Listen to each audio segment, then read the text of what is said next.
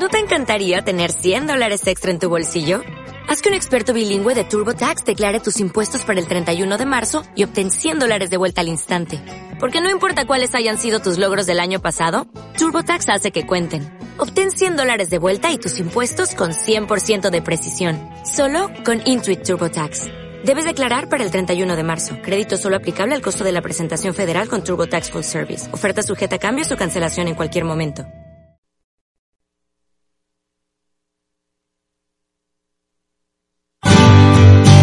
Om Radio, transmitiendo pura energía. Desde el corazón de Puebla de Los Ángeles, México, para todo el mundo. La siguiente hora tendrá efectos positivos en tu vida.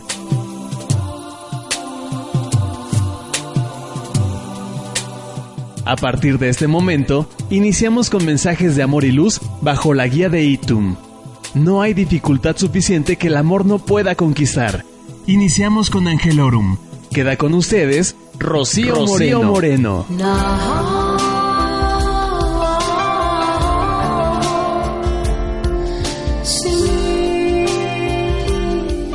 Amigos, muy buenos días. Estamos iniciando esta semana aquí en Angelorum desde On Radio.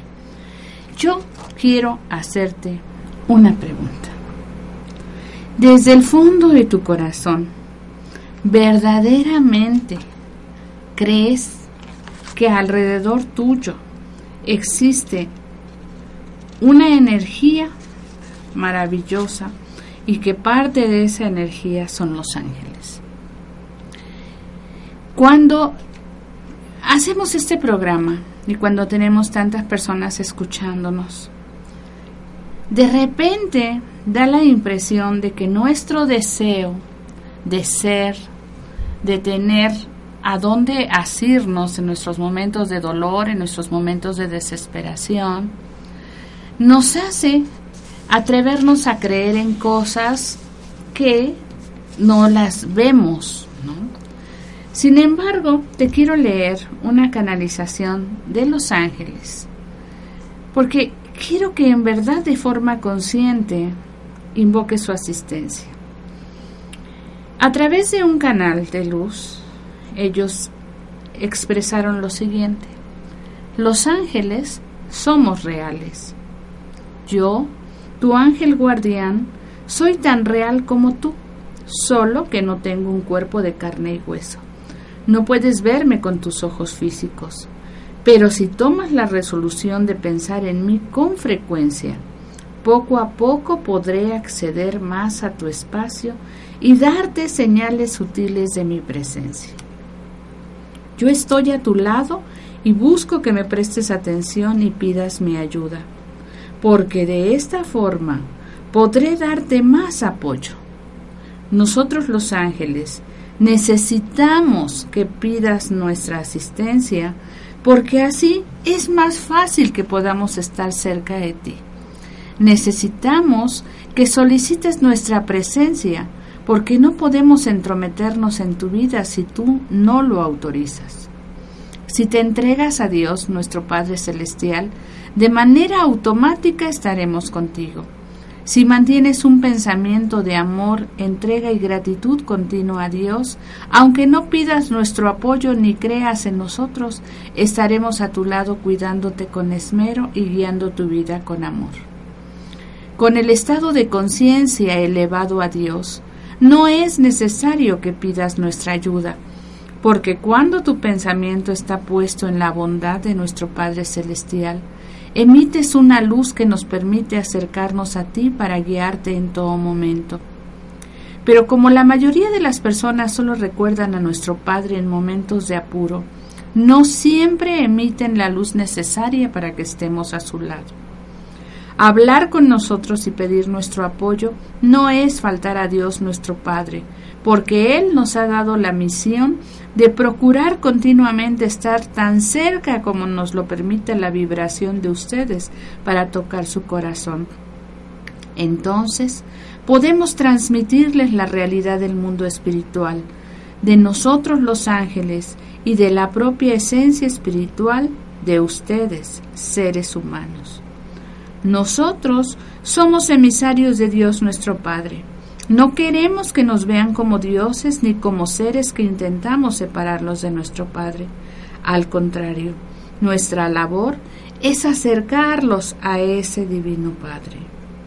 Yo, tu ángel guardián, te amo profundamente y deseo que permanezcas dentro de mi aura de amor durante toda tu vida, porque te amo con toda mi naturaleza celestial. Amigos, quise empezar este programa con esta manifestación de amor de los ángeles y también porque cada uno de ustedes puede convertirse en un ser capaz de sentir y de manifestar a través de ustedes la energía de nuestros ángeles. Entonces, ellos dicen primero que nada, que ellos no pueden actuar si nosotros no se lo pedimos. Entonces, cada día empieza tu día pidiendo durante ese día ese, estar consagrado a la voluntad divina, que se haga la voluntad del Padre en ti, primero que nada. Y luego invoca conscientemente a tus ángeles para que te asistan, para que a lo largo de ese día ellos estén contigo. Y al dormir, vuelve a pedir a tus ángeles que en el transcurso de tus horas de sueño ellos trabajen contigo y seas llevado a los lugares de aprendizaje o a los lugares donde haga falta. Cada día no debe de faltar tu invocación a los ángeles en todo momento y en todo lugar para a través de ellos llegar a manifestar y a sentir toda la bondad de nuestro Padre. Ahora, llega un momento en el que estás tan confiado y tan consciente de que ellos están a tu alrededor, que como ellos dicen, cuando ya tu estado de conciencia permanece elevado a Dios, entonces ya no necesitas pedirle ayuda porque estás de tal manera confiado, de tal manera cierto que ellos están ahí a tu lado, que entonces la vibración que emites hace que ellos estén en completo contacto contigo. Fíjate que eh, eh, hemos hablado mucho de manifestar. Cuando yo digo que manifestamos toda la bondad y toda la naturaleza del Padre, quiere decir que manifestamos todo lo bueno que Dios quiere para nosotros. Todo, todo, todo, todo. Muchos de nosotros manifesta, eh, la palabra manifestar la relacionamos a lo mejor con el libro o la película del secreto porque, eh, bueno, este libro y esta película ha tenido un éxito enorme, porque se refiere a una verdad básica, algo que todos sabemos, algo de lo que ya hemos hablado mucho en el programa, el hecho de que cada uno de nosotros somos seres divinos, capaces de manifestar nuestra propia realidad. Los ángeles en su mensaje nos dicen que cuando hablamos con nosotros, ¿sí? Eh, eh, eh, elevamos nuestra vibración cuando los, les pedimos a ellos y dice que ellos nos pueden transmitir la realidad del mundo espiritual y la esencia espiritual de nosotros. Entonces, saber que cada uno de nosotros tiene una capacidad de manifestación maravillosa cuando a medida que cada uno de nosotros continuamos nuestro trabajo de ascensión, uno de los efectos colaterales que, eh, que, suceden es que la realidad se vuelve maleable. O sea, lo que tenemos a nuestro alrededor lo vamos cambiando. En la medida que nosotros cambiamos, todo lo que está a nuestro alrededor cambia. Eh, les, en algunas ocasiones a ustedes les he leído eh, mensajes o les he dicho en que la realidad nuestra, lo que está a nuestro alrededor, lo creamos con nuestra mente. Cuando nuestra mente cambia, muchas cosas cambian. Cambian tus amistades, cambian eh, las relaciones familiares, puedes cambiar de empleo, porque el que empleo a lo mejor en el que estás no se ajusta. Entonces yo les he dicho mucho que en lugar de pensar que la pérdida del empleo, que el cambio de amistades es algo este eh, malo, debemos pues de cerrar las puertas que se tengan que cerrar y de ver las puertas que se abren a nosotros. Cuando nosotros empezamos a creer que todo lo que sucede es por nuestro bien, las situaciones, por difíciles que parezcan, únicamente lo que hacen es irnos conduciendo a situaciones cada vez mejores. Una enfermedad a veces es una oportunidad de avanzar en nuestro camino espiritual, que a fin de cuentas es como lo más importante, porque es lo único que nos vamos a llevar. A veces la carencia económica se puede transformar en una oportunidad para ser cada vez mejores. Dentro de, esa, de ese aparente problema existe una bendición y entonces podemos pedir que es ver esa bendición, ver lo bueno que viene ahí. A, medida que eh, nosotros vamos haciendo ese trabajo de ascensión, ese trabajo espiritual, al principio, casi todos, desde la estatura mental y espiritual que tenemos, empezamos deseando bienes materiales fabulosos, o la pareja ideal, o el cuerpo perfecto, o la casa eh, de tus sueños, o el coche de tus sueños.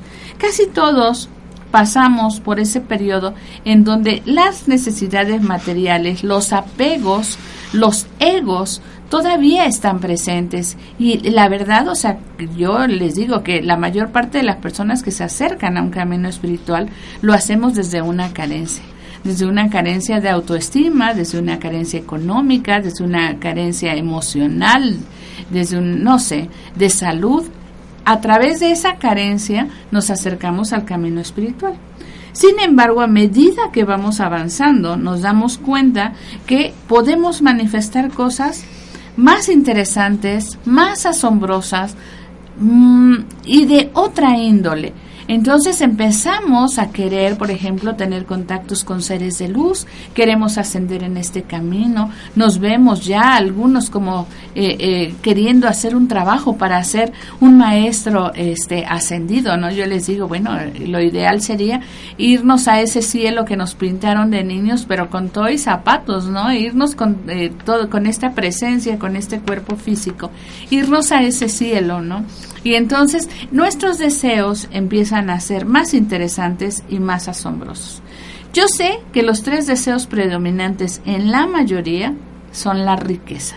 O sea, todos soñamos con ser inmensamente ricos. La salud. Siempre decimos, no habiendo salud lo hay todo. Aunque muchas veces la salud es el último de nuestros deseos. Empezamos con la riqueza y seguimos con el amor y terminamos con la salud.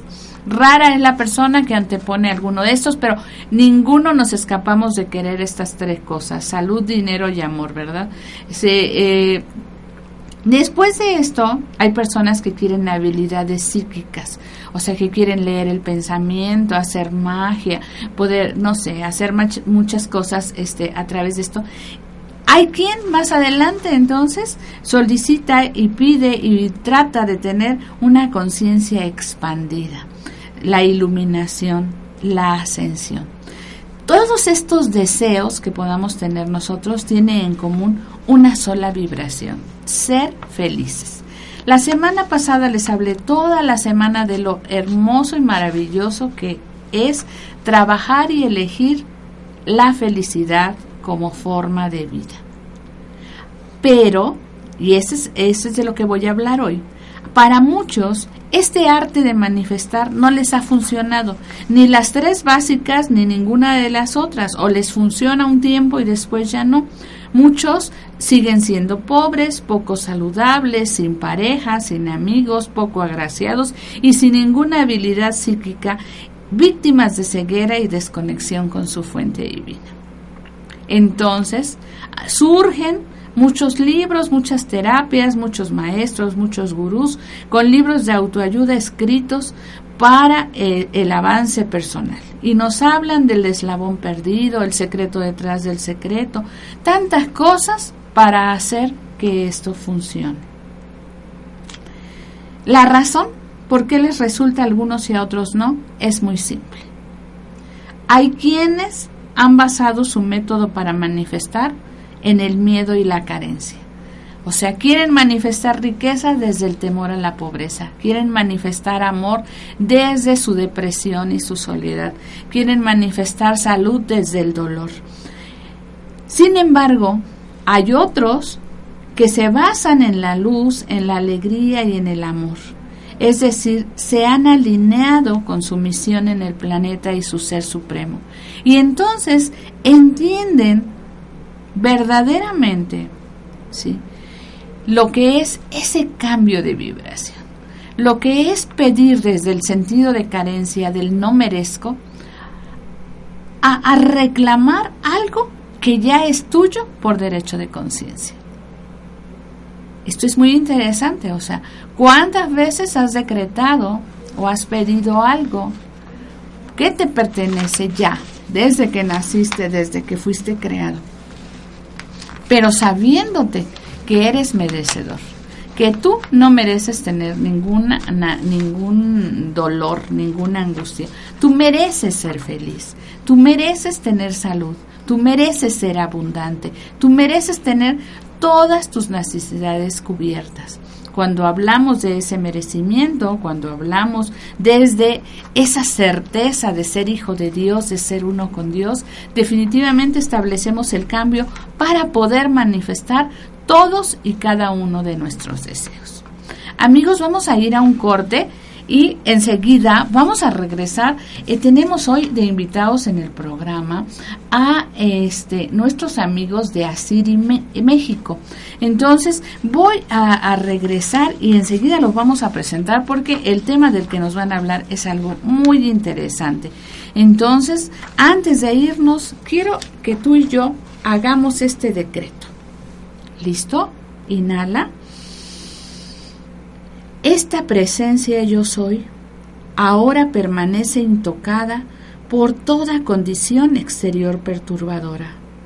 Sereno, yo pliego mis alas y moro en la acción perfecta de la ley divina y en la presencia de mi ser, y ordeno que en mi alrededor permanezca solo la perfección. Vamos a un corte y enseguida regresamos.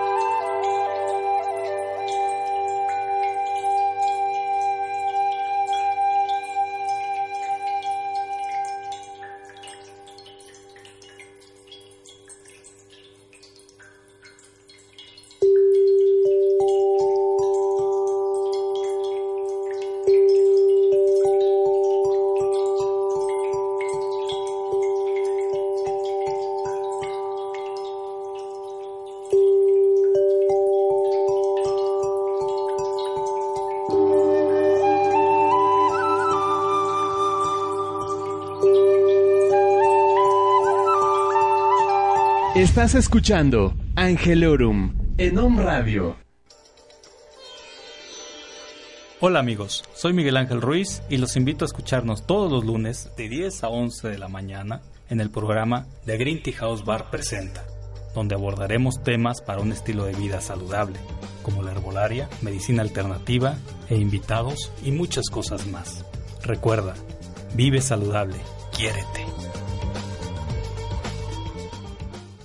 En nuestra cultura nos han enseñado a comer para calmar cualquier momento emocional fuerte.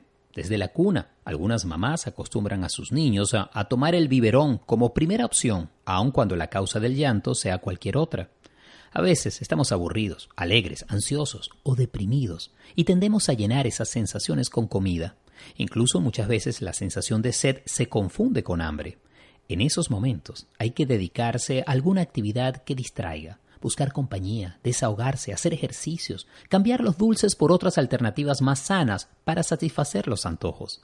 La clave está en sustituir la comida por otras actividades, para acostumbrarnos a que la comida no es lo único que nos alimenta. Somos seres espirituales, habitando un cuerpo físico, y todas las partes necesitan ser alimentadas.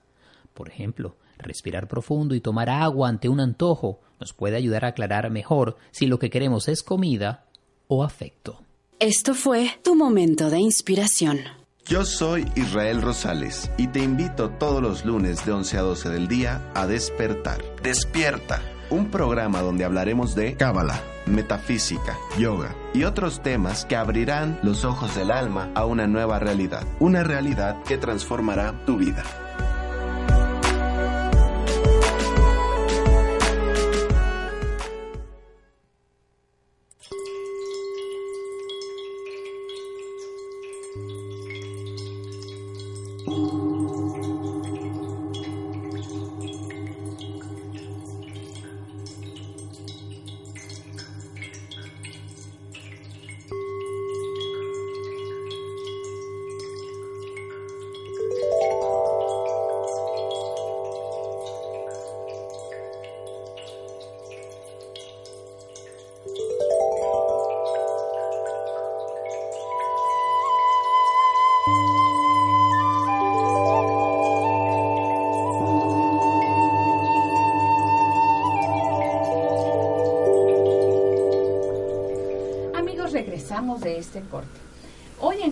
Se engalana porque tenemos aquí a Ivette Carrión Torres, que es la creadora del método Asiri en Perú. Ivette, muy buenos días. Este, y tenemos también a Alicia Ángeles. que viene de Jalapa y que nos van a platicar de este sistema. Antes de que ellas hablen, quiero decirles, todos ustedes tengan niños, hijos, nietos, estén encaminados a la educación y sobre todo si tienen interés también ustedes en conocer este método maravilloso de educación. Vamos a ver, Iber, ¿a quién dirigirías tú en todo este sistema? Buenos días, un gusto estar acá con ustedes. Bien, yo dirigiría este método a todos, en realidad, a todos los que quieren conocerse, porque nos hemos dado cuenta en el transcurso de, del ir, ir eh, trabajando con, con los adultos, que los adultos empiezan a conocerse, tú sabes a, a, buscar dentro de ellos cuál es el don que tienen. Y todo eso que se les hacía difícil empieza a hacérseles fácil es ese, digamos, el objetivo primario. Se va dirigido para todos, porque te digo, yo vi ya los videos de tu sistema y me pareció, bueno, que yo lo disfrutaría maravillosamente, ¿no? Este, eh, eh, buenos días, este, Alicia. ¿Tú qué piensas eh, que aquí, así como somos en México, así como está la educación y todo, ¿Tú a quién dirigirías principalmente este curso?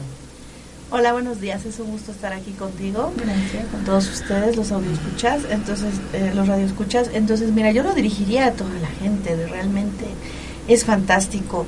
Yo soy terapeuta y veo que las herramientas que nos entrega IBET pueden ser utilizadas también en terapia o los psicólogos en sus consultas o los artistas eh, cuando dan clases de teatro, de danza, de música todo, o sea, los padres de familia para ayudar a sus hijos a sus tareas, ¿sí? los maestros para llevar todas esas, esas herramientas a sus salones de clase. Es fantástico, es muy lindo todo lo que ella nos entrega. Y ves, sí. ¿qué herramientas realmente? Bueno, a mí me llamó mucho la atención en tu curso que eh, creo que una de las bases es el sentir. Sí. ¿A qué se refiere en, esto, aplicado en el curso? Bueno, primero te tengo que contar un poquito cómo empecé eh, a entender el sentir, ¿no? El sentir, hacer y pensar realmente. Eh, yo ya tengo unas, dos asociaciones. Una asociación Índigo Universal, porque empecé a trabajar con los niños índigo. Que eran niños muy rápidos, muy inquietos. Muchos les decían que tenían déficit de atención e hiperactividad cuando yo empiezo a, relacionarme con ellos, me doy cuenta que no tienen déficit de atención e hiperactividad. Tienen exceso de atención, sí, y superactividad, sí, pero con relación a la evolución. Y entonces me doy cuenta de que estos niños son maravillosos y nos están diciendo algo, ¿no? Nos están manifestando algo. Y la, la pregunta era que me dijiste... ¿De qué manera, por ejemplo, haces que eh, un niño o que una persona tome conciencia de ese sentir, ¿no? ¿A través de qué herramientas? Entonces yo estuve haciendo talleres muchos años con los chicos y en una de esas estuve mucho tiempo también con una profesora Waldorf haciendo talleres, lijando maderitas, haciendo panes, etcétera. Y en eso que estamos haciendo los talleres, un niño sube al baño y yo voy detrás de él y habíamos hecho una torta de chocolate que estaba en la cocina. Cuando él sale del baño no se da cuenta que yo lo veo. Y entonces lo primero que hace es mirar la torta de chocolate y empieza a hacer con la boca así como saborear. saborear. Entonces yo ahí dije sentir. Luego inmediatamente lo que hizo el niño fue ir hacia la torta de chocolate Eso fue hacer. Agarró la torta de chocolate y se la comió. Y cuando me vio, me dijo, qué rica está la torta, ¿no? Y yo dije, pensar. Sentir, hacer y pensar. Y luego de haber investigado con los chicos y con los adultos, son tres instantes que siempre tenemos. Yo para poder estar haciendo esto, hablando contigo, he tenido que estar sintiendo, haciendo y pensando. Quiere decir que el sentir, hacer y pensar siempre está, pero no está consciente. El reto de este tiempo es hacerlo consciente. Esto eh, va muy de acuerdo con lo que nosotros hacemos en los trabajos de conciencia. La conciencia es eh, en determinado momento saber en este preciso instante cómo estoy y trabajar para estar bien. O sea, estoy de tal manera, pero yo elijo estar bien. Entonces, pase lo que pase, yo lo elijo, ¿no? De algún modo el trabajo que tú estás haciendo es un trabajo de conciencia, que los chiquitos en todo momento estén presentes y estén bien, ¿no? Y eso es entrar a la cuarta dimensión. Claro. Estar más consciente de todo, ¿no? De todo lo que sucede. En el caso de, eh, de todos estos niños, eh, comentaba en programas pasados, porque yo soy maestra de pintura, trabajo Mm, este, con chiquitos desde cuatro años hasta personas de la tercera edad, entonces tengo un poquito de contacto en el arte con diferentes edades, pero yo les decía que a mí me llevan muchos niños para que tomen la pintura como terapia. Y generalmente el chiquito que llega conmigo ya llega con una etiqueta, ¿no? Este, déficit de atención. Ajá. Este, ya lo sacaron de dos o tres escuelas y yo les digo, es que son grupos de 40 niños en donde 40 niños se tienen que parar y sentar a la hora que la maestra dice. Y el, el chiquito que en determinado momento manifiesta su individualidad es apagado, ¿no? Tú te tienes que sentar cuando yo digo, tú te tienes que parar cuando yo digo, ¿no? Así. Y el que no obedece, en lugar de ser este un niño al que se le busque por qué, por qué lo está haciendo, de qué manera lo vamos a integrar, buscamos nulificarlo, buscamos meterlo en la matrix del salón, ¿no? ¿Cómo ven esto? Bien, que en este tiempo estamos viendo líderes. O sea, ¿qué, ¿qué quiere decir esto? Que todos son protagonistas de la vida que están viviendo. Antes era un líder y todos los demás seguían al líder. Ahora no. Ahora resulta que todos quieren ser eh, personajes principales. Y entonces, en todo esto, en un salón de 40 niños, imagínate, si la maestra no tiene las herramientas suficientes para poder tratar a cada uno desde su individualidad y también desde el trabajo en equipo, entonces, por supuesto, la maestra no va a saber qué hacer y lo único que va a tener que pensar es decir, tengo que llevarlo a la dirección, lo voy a llevar que lo, lo manden al psicólogo, lo voy a castigar, porque no tiene las herramientas. Oye, a mí me llamó también la atención dentro de tu, de tu programa y de lo que vi, Sí. de qué manera los ancestros, o sea, Sí. ese trabajo que hacen con los ancestros eh, eh, eh, influye en esto. A ver, cuéntame. Mira, cuando empiezo a estudiar el tema del sentir, hacer y pensar, yo desde mi propuesta me doy cuenta de que la Tierra también está pasando por sentir, hacer y pensar. Entonces digo, ¿en qué momento la Tierra era el sentir? En la época tribal. ¿En qué momento la Tierra era el hacer? En la época medieval, porque se hacían carreteras, se construían caminos, puentes. Y la época medieval es igual a la época de los aztecas, los mayas, los incas. Y la época de la, del pensar es la época de la ilustración, siglo XIX. Pero ahora nuevamente, desde la propuesta que yo aporto, digo, ahora, ¿el nuevo sentir cuál es? La época actual. Y entonces me doy cuenta y hago una investigación con los jóvenes y digo, ¿por qué los jóvenes se ponen piercing, tatuajes? ¿Por qué se paran el pelo? ¿Por qué se, se quieren pintar la cara? ¿Por qué se quieren tirar en el suelo? ¿O por qué no? ¿Y por qué no? ¿Has pensado Ah, por supuesto. jóvenes hay que no lo quieren hacer, ¿no? Por que no lo quieren hacer y entonces son marginados de esa de esa tribu, Sí. de esa tribu de jóvenes, son marginados porque ellos no lo usan, Sí. porque ellos no usan el pelo así o los colores así. Y es porque hay grupos. Claro. Entonces me doy cuenta que estamos pasando por una época del sentir. Cuando yo me doy cuenta de eso, es cuando pongo una foto de un chico de, esta, de este tiempo, con los pelos parados y todo, y otro de una tribu de la misma edad, y eran igualitos. Entonces mi mensaje era, el mensaje que me estaban diciendo era, ¿qué tengo que, pensar? ¿Que tengo que ir hacia atrás a rescatar algo de los ancestros? ¿O son ellos que han regresado? ¿Qué nos están diciendo? ¿Qué es lo que está pasando? Y entonces yo empiezo a trabajar con niños y jóvenes con todo lo ancestral. Empiezo a trabajar con la tierra, con rituales al agua, al fuego, y fue fabuloso. Todo, y ahora yo les digo, sin temor a equivocarme, que todo aquel que quiera trabajar con niños y jóvenes tiene que ir a lo ancestral. Si va a lo ancestral, va a recibir la información del niño, va a captar al niño y va a poder ayudarlo. Algunas técnicas, por ejemplo, como constelaciones, algunas otras técnicas, hablan de la influencia en nuestro ADN, este, de no sé cuántas este, siete generaciones, ¿no? dicen siete, pero este, a mí me parece que realmente en la memoria codificada que tenemos nosotros, pues seguramente integra todas las experiencias de vida anteriores, ¿no? Y muchos somos entidades muy viejas y venimos arrastrando todo ese conocimiento sin ser conscientes de ello. La ventaja que tiene cuando te haces consciente es que traes al aquí y a la hora tu experiencia de todo ese tiempo de forma consciente y entonces te das cuenta de que eres un ser más íntegro. Lo mismo sucede cuando integras, por ejemplo, el conocimiento o el reconocimiento de los elementos, ¿no?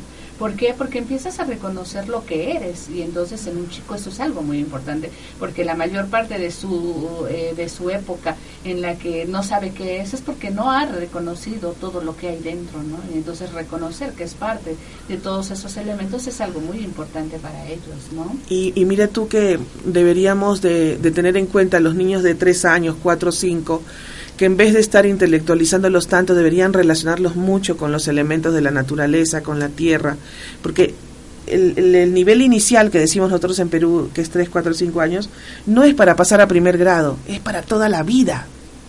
Entonces, porque nos vamos a quedar mucho tiempo en este planeta, ¿sí? Entonces necesitamos darle esa base, así como cuando construimos una casa, que tenemos que los cimientos y los sobrecimientos bien para que podamos crear un edificio grande y que no se caiga, igualito es eso. Tú sabes que dentro de, los de las terapias holísticas, dentro de todo esto, el reconocimiento de los elementos ha sido muy importante, muy, muy importante, ¿verdad? Realmente, como tú dices, es la base. Pero este, eh, en este momento de, de, la vida de la Tierra, en este momento en el que estamos, en este, en este avance, en esta nueva era que se le ha llamado, que es solamente reconocer toda sabiduría que había ya de años y reconocerla y hacerla presente, porque realmente nuevo, bueno, yo cada que sale un libro y lo leo y le voy buscando y digo, bueno, pues esto a lo mejor ya lo vi en metafísica o esto ya lo vi en cábala o esto ya lo vi en tantas cosas, ¿no? Te empiezas a dar cuenta que nuevo, nuevo realmente solamente, no hay, o sea, solamente estás trayendo cosas, ¿no? Me di cuenta también en tu terapia, me, eh, me pareció muy importante, el uso del mandala. Sí. Ese círculo, ¿no? Ahora que hemos estado hablando tanto de círculos de mujeres, de círculos creativos, de círculos literarios, de círculos... En, ¿Cómo enfocas los mandalas en el, el, círculo es, es la perfección realmente, ¿no? No tiene ni principio ni fin. El, cuando trabajamos el mandala, lo que estamos haciendo es, es haciendo una sanación como, como si estuviéramos, si lo ponemos dentro de nuestro cuerpo, es como el aparato circulatorio. Está dando círculos, está recorriendo un camino. Cuando, cuando trabajamos justamente el mandala, estamos recorriendo también un camino, el camino de nosotros, no solamente el presente, sino también el pasado y posiblemente el futuro. Entonces, al hacer ese recorrido y ese camino, lo que hacemos es integrar en el punto medio. Y es por eso que las personas mejoran. Ahora, al hacer círculos, son círculos de luz. Y la luz, que en diferentes colores, en diferentes frecuencias vibratorias, como el verde, el rojo, el amarillo, te producen algo, producen un efecto sanador en nosotros. Eh, el mandala, este, eh, como tal, eh, siempre ha ayudado al individuo a centrarse, ¿no? A centrar, buscar su centro. En, este caso, no sé cómo usas tu mandala, no vi eh, un video de mandala, ¿no? Pero ellos crean su mandala o tú les das mandalas para colorear, ¿cómo es? Sí, eh, bueno, yo me valgo de unas tarjetitas que, que he creado también, que tienen que ver con, con temas distintos puede ser playa, arena, puede ser piedras. Entonces ellos agarran al azar una tarjeta y desde esa tarjeta o desde esa palabra que, que les sale, que nada es casual, decimos, entonces ellos empiezan a construir un mandala. Sí. Sí, yo tenía esa duda, dije, Mm. ¿cómo, ¿cómo lo elabora? Eh, yo trabajo en pintura con los pequeños, en la iluminación de mandalas, y a veces voy escogiendo con ellos, este, dependiendo eh, el tema que quiera trabajar. ¿no? El mandalas en piedra es súper lindo. Entonces, bueno, eh, voy, voy trabajando y me llamaba mucho la atención. Dije, le voy a preguntar a ella cómo, cómo lo maneja. Bueno, este, eh, este eh, curso introductorio del educador como sanador invisible, este, creo que va, eh, eh, cuando yo empiezo a trabajar con un niño en pintura, por ejemplo, te digo, me llegan niños que sí les gusta, niños que los papás eran los que tenían el interés, niños que vienen porque no saben nada y entonces descubren que sí pueden, ¿no? Descubren que sí pueden y se vuelven mejores que los que venían creyendo que eran ya artistas natos, ¿no? Porque creo que el ser humano cuando descubre que puede hacer algo Se empodera. Se empodera, ¿verdad? Uf, bueno, es entonces, muy este, bueno. en este caso, yo entiendo muy bien que el educador se convierte en un sanador, pero explícame, explícame, Sí. háblenme de esto. Bueno, nosotros nosotros invitamos a Pascal Krupp, Krupp, se dice, Krupp, ¿no? ajá. Sí. Y nuestro amigo Pascal trabaja mucho el tema de energía. ¿Él es peruano? No, no, no, él es holandés, suizo. Suizo, sí. suizo. Ujú. Y bueno, pero vive acá en México. Ujú. Y mm, yo lo conocí en España hace como cuatro años más o menos.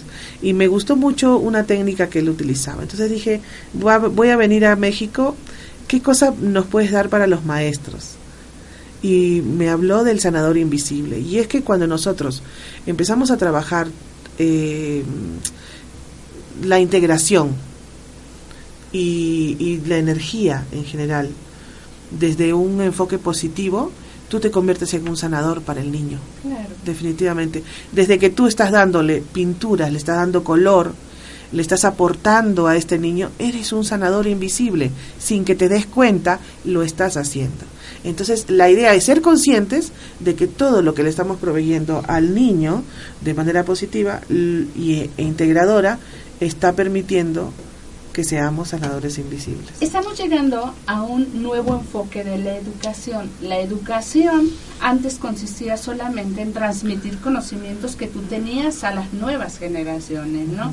Ahorita la educación es algo más, ¿no? Sí. es saber vivir. Y entonces en este nueva, en esta nueva forma de ver la educación, entendemos que educar es darle al niño un sentido y armas, no nada más este eh, eh, en conocimiento, sino realmente en sentimientos, en formas de relacionarse con los demás, y te empiezas a dar cuenta que a fin de cuentas en la vida, eh, los títulos, los grados académicos que tengan, cuentan solo en cuanto al servicio que puedas prestar a través de ellos.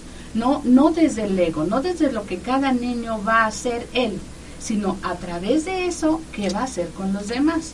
Y dentro de este nuevo enfoque de la educación, los papás, porque creo que esto, como tú lo decías al principio, eh, eh, los papás tienen que entender que esa idea de eh, tienes que estudiar para que el día de mañana seas algo. Ya eres alguien desde que nació. Eres algo ya desde ahorita, ¿no? Claro. Este, eh, ese enfoque en la mente del papá va a cambiar muchísimo, seguramente con lo que tú enseñas, porque entonces cada niño va, a- vas a reconocer ya cómo es Así y lo vas a amar tal cual es, no tal cual llene las casillas de, Las de un de- programa que ya teníamos una expectativa, ¿no? Ese es un cambio que estás que estás proponiendo con tu sistema. Sí, efectivamente. eh, desde la propuesta del sentir, hacer y pensar, cuando tú sientes, haces, lo que viene es un pensamiento pero con sabiduría. Y se producen contenidos cristalizantes. Cristalizantes es coco, que se queda y nunca se le va a olvidar. El padre de familia empieza a reconocer el amor, la sabiduría y la voluntad a través de estos tres instantes que digo, reconociendo nuestro referente que es sonido, color y forma, porque el, el sonido está en nosotros, lo tenemos, está dentro y fuera de nosotros, somos musicales, el color también, color en los ojos, en la piel y la forma, cada uno tiene una forma específica. En este programa he hablado mucho eh, de los ángeles, mucho de la energía, mucho de los rayos, mucho de todo esto.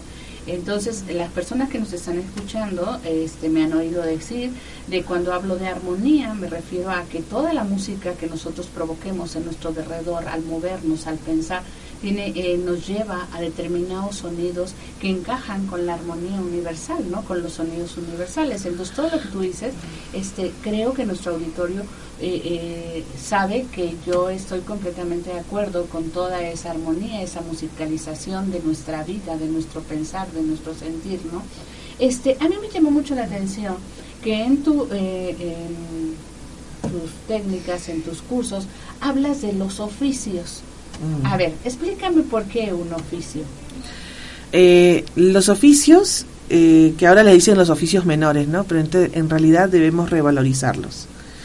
Eh, yo empecé a preguntar a los chicos de quinto de secundaria qué sabían hacer saliendo del colegio y realmente no sabían hacer nada. Y es muy frustrante, desde tres años hasta 18 años, que pasan durante todo este tiempo en el colegio, que después de que terminan este, este, momento, no sepan hacer y no sepan hacia dónde dirigirse, porque el colegio no los acercó hacia lo que realmente ellos quieren ser o hacia cuál es mi don, qué es lo que puedo yo aportar en el camino.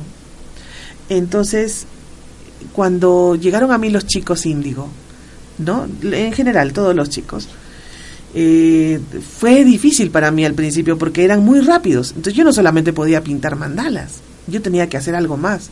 Y entonces empezó a ocurrírseme que teníamos que hacer cometas con papel reciclado, que teníamos que clavar maderitas, que teníamos que tejer. Y en toda esa información yo enviaba otra información, la información terapéutica. Y es así como empezamos a trabajar oficios. Fíjate que esto de los oficios, yo tengo mucho tiempo este, predicándoles a los muchachos, diciéndoles que cada, que eh, por ejemplo, muchos matrimonios fracasan, fíjate así, porque el marido no sabe ni cambiar un foco. Sí, pues. No sabe, no sabe. Eh. O sea, si le dices poner un cuadro, contratan a alguien para que lo ponga porque clavar un clavo, colgar un cuadro, es algo difícil, ¿no? Entonces yo decía que dentro de eh, la educación integral, eh, eh, esto de aprender a hacer algo con madera, aprender este, eh, a, pintar una pared, aprender a hacer cosa, es algo muy importante. Lo empodera el niño. Pero además, dentro de, dentro, de lo que yo trabajo, el trabajo con las manos, el trabajar con las manos supone que pones a trabajar tu inteligencia, ¿no? Tu cabeza le pones un sentimiento y un sentir a lo que estás haciendo y lo traes a la manifestación. Manifestar de alguna manera es ese proceso, ¿no? Canalizar esa energía a través de tu sabiduría, llevarla a tu sentir y plasmarlo en un cuadro, plasmarlo en una pieza de madera, plasmarlo en un tejido, plasmarlo en cualquier cosa, ¿no? Entonces, cuando yo vi esto, este, a mí me pareció muy interesante porque yo vengo siempre trabajando eh, yo tuve oportunidad de trabajar con niños, dicen, eh, con niños con problemas, eh, niños autistas, niños, algunos con tendencias suicidas, cosas así.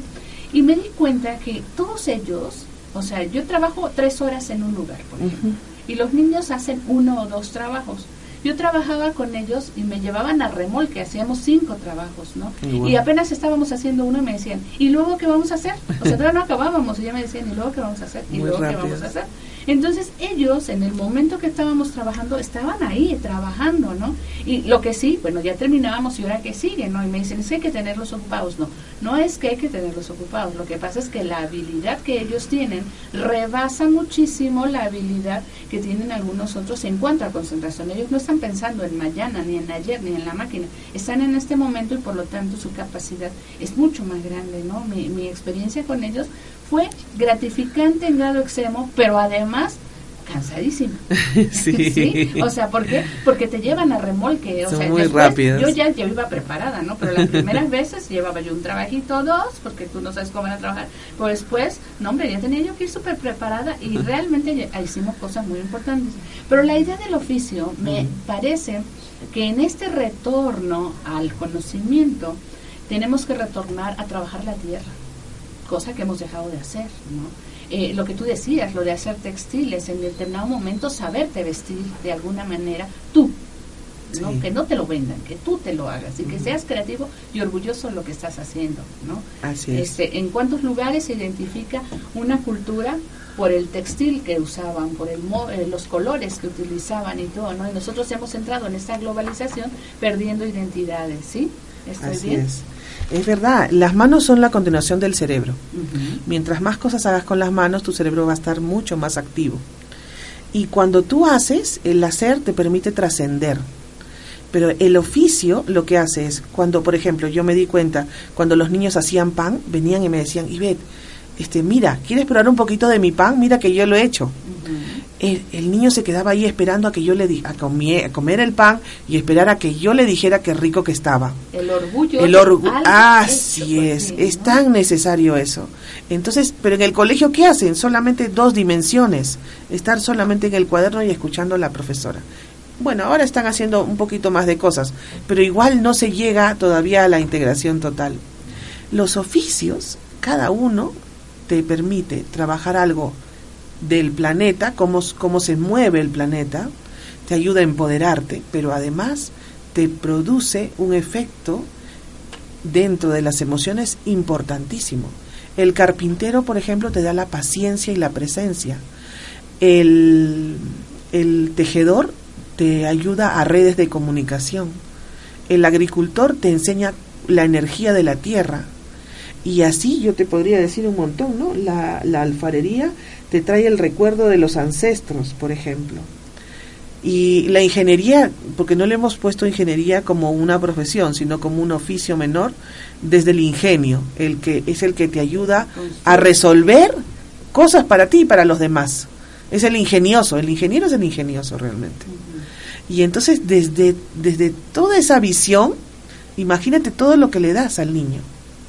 Y, con esto que, me decías hace un momentito de que tú trabajabas y veías cómo, cómo se producía el sentir, el hacer y el pensar, al final, para que estos chicos no, no estén diciendo, ¿y ahora qué más, Miss? ¿Y ahora qué más? Lo que tenemos que hacer es utilizar en el pensar la mayéutica de Sócrates. Sócrates era un filósofo, ¿sí? Iba por el mundo preguntando a la gente cosas y le decía a una mujer, por ejemplo, ¿y qué estás haciendo? Comiendo. ¿Y por qué comes? Porque quiero comer. ¿Pero por qué quieres comer? Porque mi cuerpo me lo pide. ¿Y por qué tu cuerpo me, te lo pide? ¡Ay, loco! Y le decían el loco. Pero esa mujer nunca más volvería a comer de la manera inconsciente que comía. Ahora se da cuenta que su cuerpo le estaba pidiendo algo. Y es así que el pensar utilizamos preguntas. Entonces, después de la elaboración de un dibujo, de algún producto, le preguntamos al niño, ¿y por qué le pusiste rojo? ¿Y por qué hiciste esto? Y, si hubieras puesto esto en vez de esto, el niño ahí, después de haber sentido y hecho, le produce la sabiduría. Y eso es lo que queremos. Queremos niños sabios. Queremos niños conscientes. O sea, lo que estamos haciendo es reconocer, o sea, reconocer que esos niños ya son sabios. Sí. Este, eh, el tiempo es muy corto y ya estamos por terminar. Yo quería antes de irnos, hace eh, dos semanas yo les leía al auditorio la historia de los niños en Atlanta, en, la Atlántida, ¿no? En, la Atlántida. Y les decía que los niños no iban a la escuela, los niños andaban libres y no solamente tenían un padre y una madre, sino todos los adultos los tenían que cuidar. Pero lo maravilloso es que en lugar de tratar de que todos pensaran de la misma manera, se dedicaban a cultivar los valores individuales de cada uno de ellos y a darles curso a la individualidad. Entonces los niños se la pasaban jugando con sus mascotas, metidos en el mar, este, inventando cosas y, les daban e, esa facilidad porque reconocían que a través de ese juego iban a manifestar lo que cada niño ya trae dentro, ¿no? Entonces, cuando veo tu sistema, es completamente apegado a lo, a lo que, que, yo veía, ¿no? O sea, cada niño ya es sabio, cada niño ya es. Lo único que hay que hacer es pulir las facetas y, digo, pulir, descubrir realmente el diamante que hay dentro de cada uno. ¿no? Despertar sus códigos. Despertar. Eh, eso también, en la parte que tú metes en tu, en tu sistema, dice la creatividad desde una perspectiva holística. Entonces, bueno, ¿de qué manera eh, eh, entendemos esa creatividad en cada uno de ellos? Sí, cuando yo tengo las, las conferencias con los maestros, yo les pregunto, maestros, ¿ustedes creen que nosotros enseñamos a los niños? Sí, me dicen todos. No, no enseñamos. Nosotros no enseñamos, nosotros despertamos códigos. El niño, si desde, desde la resonancia mórfica, ahora hay muchas teorías ya hablando de esto, si el papá sabe matemáticas, sabe sumar, restar, si sabe historia, sabe naturales, trabaja la tierra, ese niño tiene esa información dentro. Lo único que tenemos que hacer es ayudarlo a recuperar, a descubrirle eso que tiene ahí dentro. Y bueno, pues eso es lo que hacemos eh, con Asiri, que es muy bonito. Es, todo es bailes, es, música, es una sensibilización total. Mm. Algo más que quieran decir antes de que nos vayamos, explíquenos cómo va a ser su seminario. Mira, comenzamos el 13 de junio en Jalapa, en el Centro Cultivarte, que es en Brooklyn 22, Colonia Aguacatal. Estamos al pie del Cerro Sagrado de Macuiltepetl. Muy significativo esto también. Claro, sí. Y, y sí, bueno, estamos invitando a todo el que quiera participar. Eh, vamos a estar ahí. Nuestra página de internet es asirimexico.com. Estamos en México, en Facebook, perdón, también como Asiri México. Yo les recomiendo mucho a las personas que nos estén escuchando que vayan en YouTube y busquen eh, este eh, videos del sistema Siri, tanto el básico, eh, bueno, creo que todos los niveles me parecieron interesantes, y vean cómo realmente los adultos podemos aprender tanto de un sistema, porque dentro de cada uno de nosotros existe ese niño que todavía está buscando, ¿no? Fuimos educados de una manera en la que estos elementos no estaban tomados en cuenta, entonces yo creo que es muy importante. Vayan a YouTube, busquen a Siri, ¿verdad? Sí. A Siri, va a aparecer. Este, este seminario que está dirigido a educadores, terapeutas, psicólogos, maestros, yo se los recomendaría a los padres y a las madres de familia, a todos aquellos que están preocupados, porque la verdad es que a veces no saben qué hacer con, con los niños. No nos, los papás siempre estamos pensando en algo me estoy equivocando, algo está mal. Entonces, bueno, mientras más herramientas tengamos para eh, poder trabajar con nuestros niños y trabajar con nosotros mismos para poder aceptar a esos niños y el reto que representa para nosotros entenderlos y encauzarlos, seguramente este curso es para ustedes. Este curso se llama Primera Formación de Facilitadores del Método Asiri en México.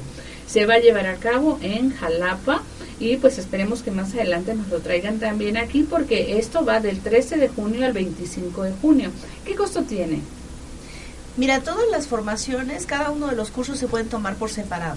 Ah, ok. O sea, no, van, no es necesario que tomen no es todos. Forzoso, sí, El primero, que es el de sensibilización, sí es muy importante porque aporta todo el conocimiento de, la de la metodología en general, es como una pasadita, ¿no? Conocemos el mandala metodológico, los oficios, cómo se realizan, cuáles son los proyectos que, incluyen y ese el, el, que es indispensable para después más adelante certificarse como un facilitador así.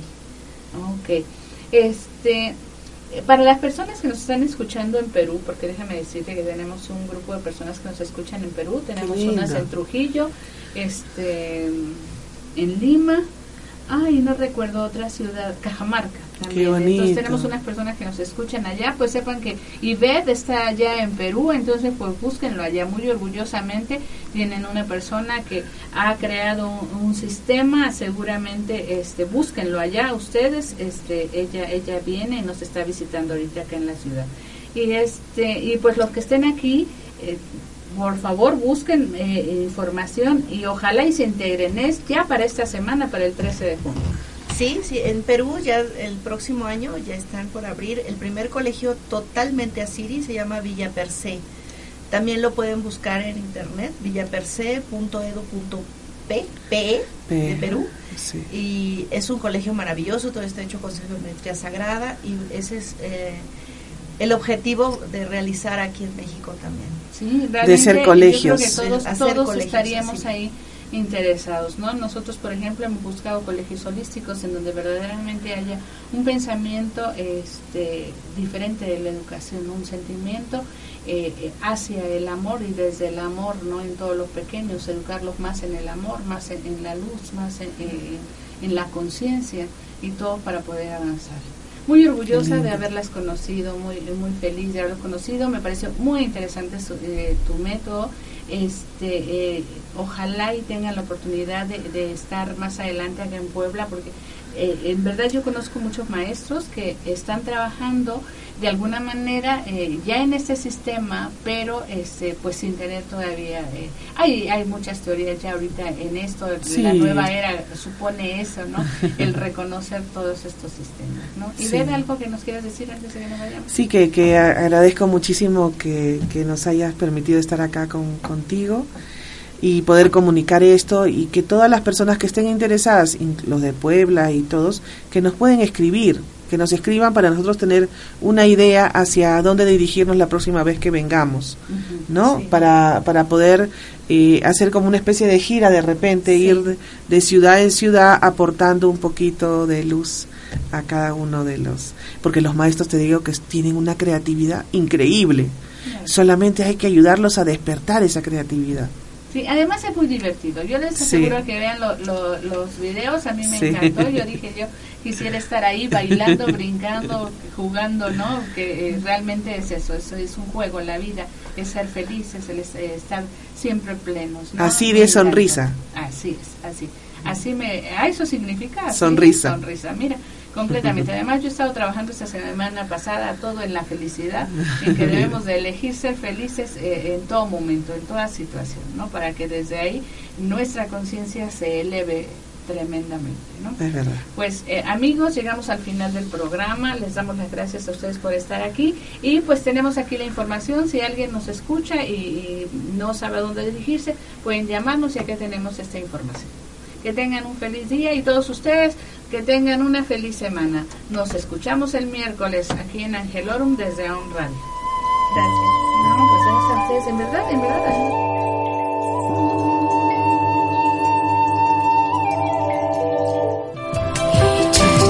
Te esperamos el próximo programa Angelorum. Mensajes de luz con Rocío, Moreno.